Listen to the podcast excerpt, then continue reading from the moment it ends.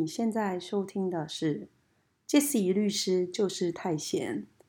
周三让我们说说生活，周日我们固定来聊聊法律，让我们说说法律。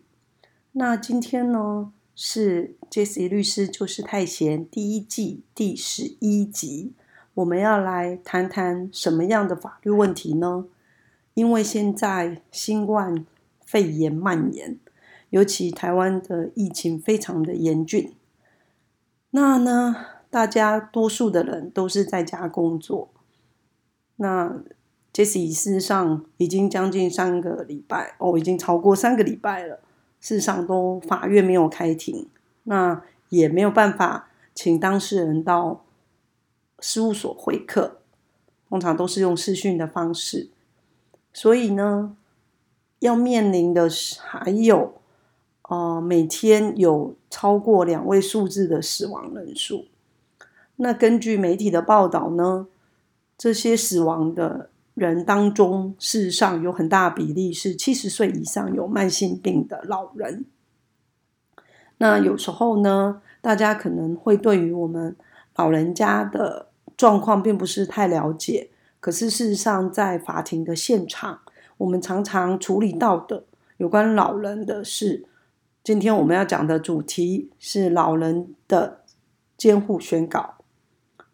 那什么是老人的监护宣告呢？那必须要先跟大家解释，就是说什么是监护权这件事情。那监护权大家比较常听到，可能是一对夫妻在离婚的时候争取小孩子的监护权，这个大家可能就很容易理解。因为觉得说啊，那因为小朋友可能还是有个 baby 啊，或者还未满呃二十岁成年呐。哦，不过我们已经修法喽，一百一十二年开始实施，成年是十八岁就已经成年了。所以呢，在这个孩子十八岁之前，那究竟要由谁来担任孩子的监护人，或者是爸爸妈妈共同监护？好，这就是未成年子女的监护。这个我相信大家都。清楚，因为先前这次已经有跟大家聊过了。那今天要讲的成年人监护，你可能会讲说，为什么成年人需要监护呢？成年人他不是就是已经满十八岁啦，不止满，还超过很多呢。尤其有一些老人家，比如说像我们现在新冠肺炎，呃，相当程度死亡的案例，七十岁以上，他离十八岁、二十岁已经好久、好久、好久了。那为什么成年人需要监护呢？成年人当然需要监护。成年人需要监护有几个太阳哦，一个可能是他可能呃天生智能不足，或有智能障碍。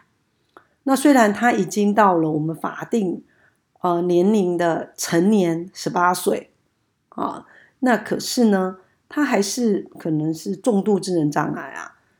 那我们的成年是指说，你可以在法律上为完全有完全的行为能力嘛？可是问题是，假设一位有重度智能障碍的人，他纵使二十岁了，甚至三十岁、四十岁了，可是事实上他的理解能力还有各方面的判断能力什么都是不足的。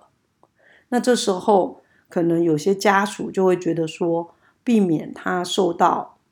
诈骗集团的利用啊，变成诈骗的的人头、老板首脑啊，等等之类的，或者是被人家骗钱啊、骗去签约啊等等的，所以呢，会将这样子的成年人做监护宣告。那宣监护宣告的意思就是说，他有监护人，那他做的一些法律行为，如果没有监护人的签名哈的同意，那事实上的法律行为是无效的。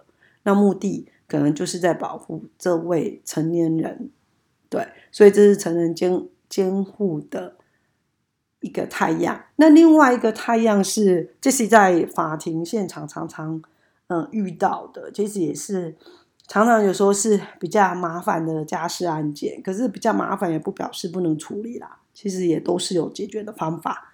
比如说，可能老人家他年纪大了，慢性病很多。然后忽然就中风了，比如说我们有一个新庄的老太太，她可能就中风了。那中风呢？可是她名下有非常多的资产，可能呃，光是出租的房屋就好几十间。那这个情况下，那该怎么办呢？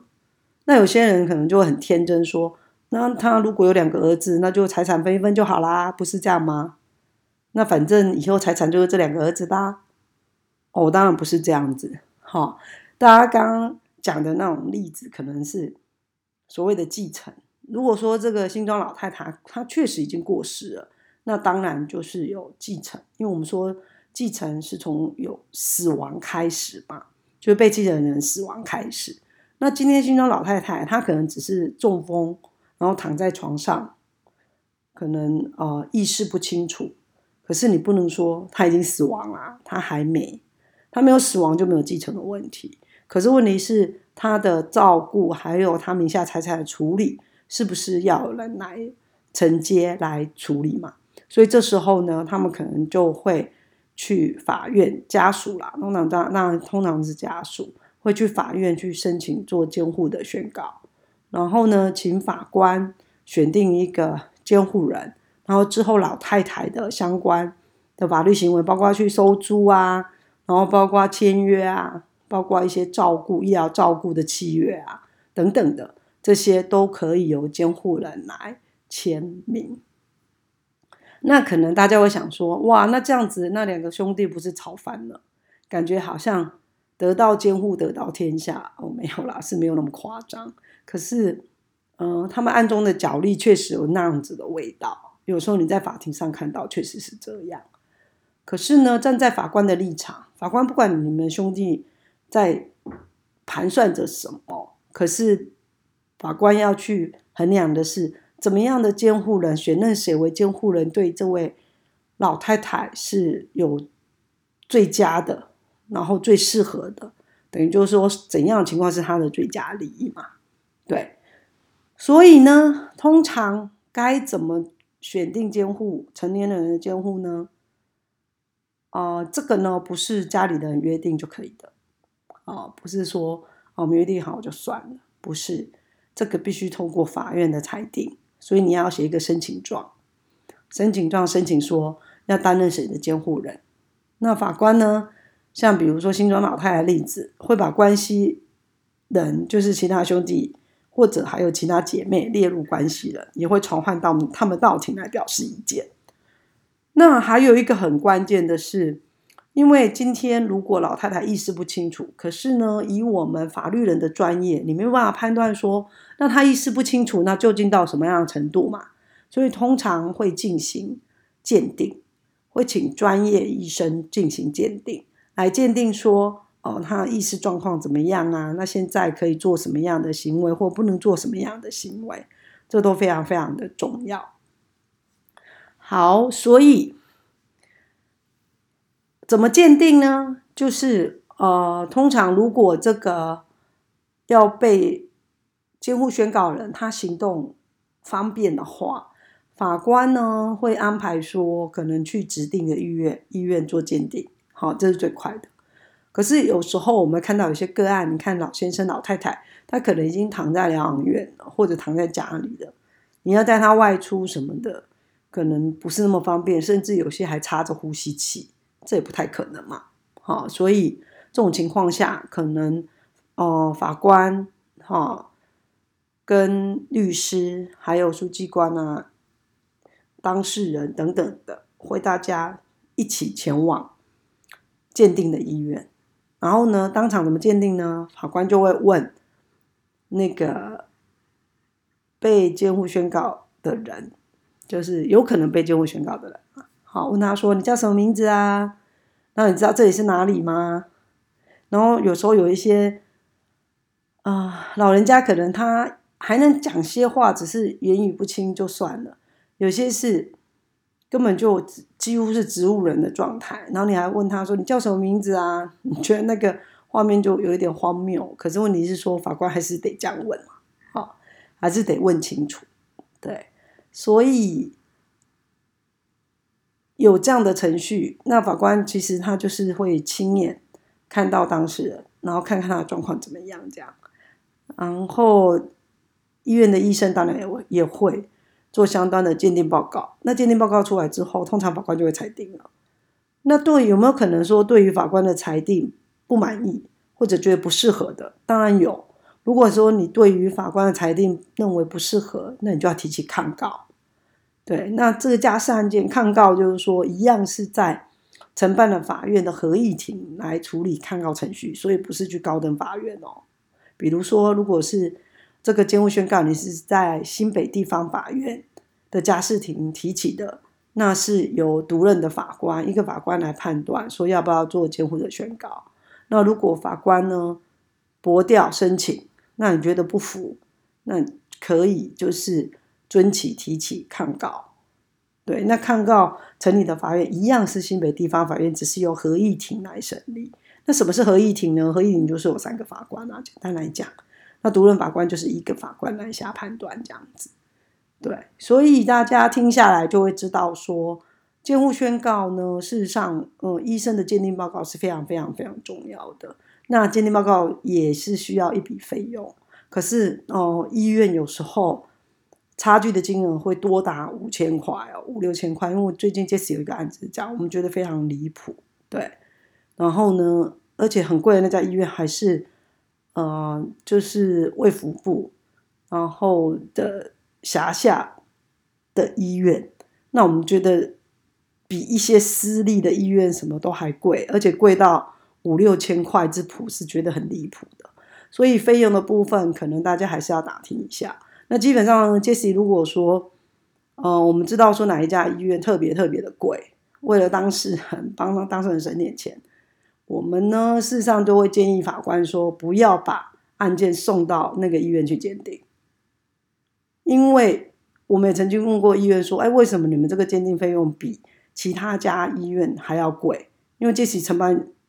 的案件的经验了，然后结果那家医院竟然回我说，他们医院可以自己决定费用，好吧？那既然医院都这么说了，那为了当事人省点钱，我们当然会帮当事人简单的比价一下，就至少说我们以前承办过的案件，然后哪一家医院的费用大概多少，然后会给法官参考，然后也会跟当事人讲。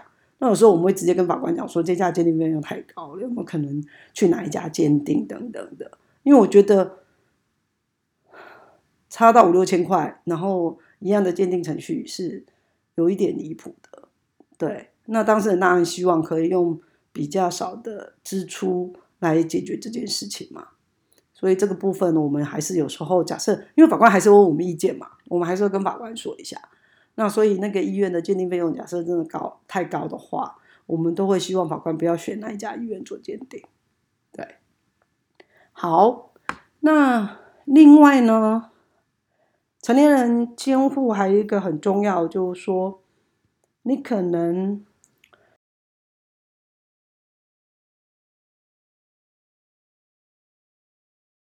宣告人，比如说我们刚刚举例的新庄老太太，那到她到底有哪些的？财产有多少钱嘛？然后交到这个监护人手上，那监护人当然不能有浪费财产的行为啊，因为你是监护人，你当然是要为这个受监护人的最大利益考量嘛，所以你不可能去做一些不利于这个被监护人的行为啊。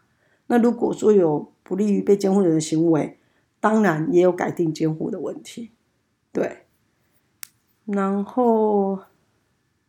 还有一个就是还蛮重要，就是说，嗯，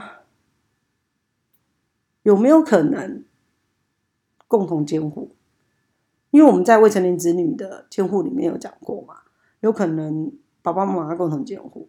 那在一个成年人的监护宣告里面有没有可能？